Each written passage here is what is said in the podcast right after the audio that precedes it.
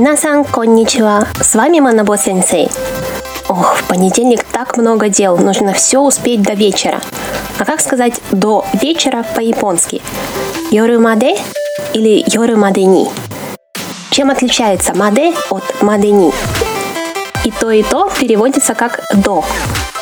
Отличие в том, что просто маде означает обычное «до». Например, «Киоа годи маде бенкио шимас» Сегодня учусь до пяти. В этом до пяти нет строгих рамок. Или другой пример. Кино ва джунити маде нетемашта.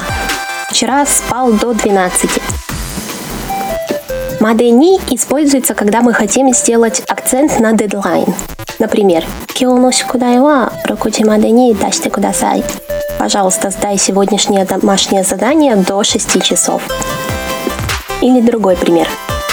明日の13時までにレポートを書いてください。Напишите, пожалуйста, отчет до 13 часов завтрашнего дня. Уловили разницу? Маде – это просто до. Мадени – до и не минутой позже. На этом мы с вами прощаемся. До завтра.